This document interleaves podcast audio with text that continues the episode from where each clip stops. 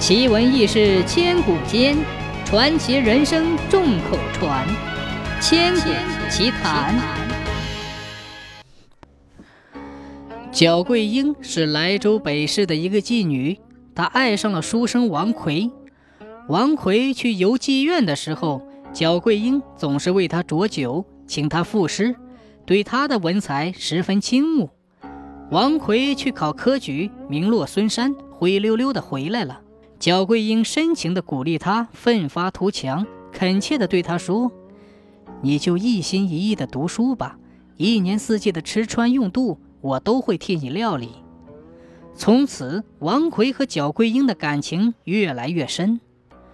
第二年，焦桂英又拿出私房钱来，替王奎准备好了往开封应考的路费。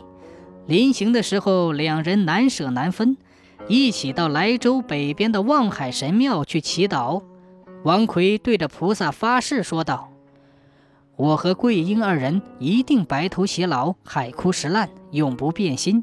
今后如若三心两意，定遭天诛地灭。”考试完毕，王奎得了第一名。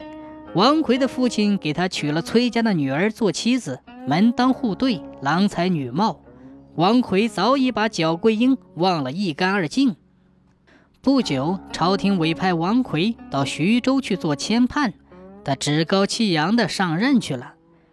焦桂英并不知道王奎娶亲的事，听说他当了徐州的签判，很是高兴，说道：“徐州离莱州不远，他一定会派人来接我的。”于是派了仆人带着他的亲笔书信去见王奎。王奎正坐在厅堂上审阅案卷，一见到焦桂英的仆人，就恼羞成怒，把焦桂英的书信往地上一扔，看也不看，吩咐差役把那个仆人赶了出去。焦桂英知道了这件事，悲愤之极地说道：“王奎负心到这种地步，我活着还有什么意思呢？”说罢就自杀了。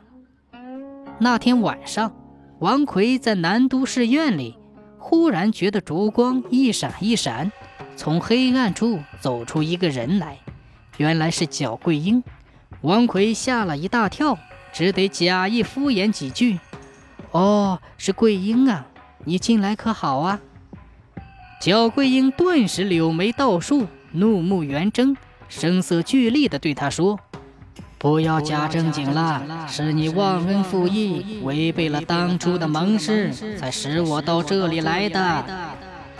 一阵风吹来，桌上的蜡烛忽闪忽闪，差一点就熄灭了。王奎忽然想起来，不是说角桂英已经死了吗？怎么会到这里来？莫非是他鬼魂出现了？想到这里，不觉毛骨悚然，连忙跪下去求饶道：“说。”是我的罪过，是我的罪过。不过人死不能复生，我一定为你大做佛事，多烧纸钱，祈求早日超度。这一次，你就饶了我吧。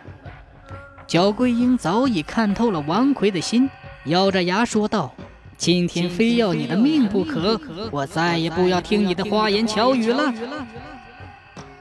没过多久，忘恩负义的王奎果然死了。